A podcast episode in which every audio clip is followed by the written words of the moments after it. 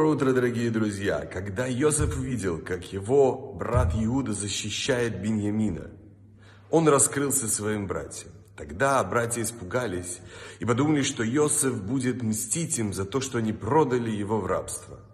Но Иосиф объяснил, что видит всю эту ситуацию как божественное провидение, что он специально был послан Всевышним в Египет, чтобы спасти потом всю его семью. Иосиф показал нам пример – что не только нужно воспринимать негативное как божественное проведение, но и так же, как Иосиф положительно воздействовал на весь египетский народ, превращать это негативное в позитивное и оказывать положительное влияние на все свое окружение в нашем мире.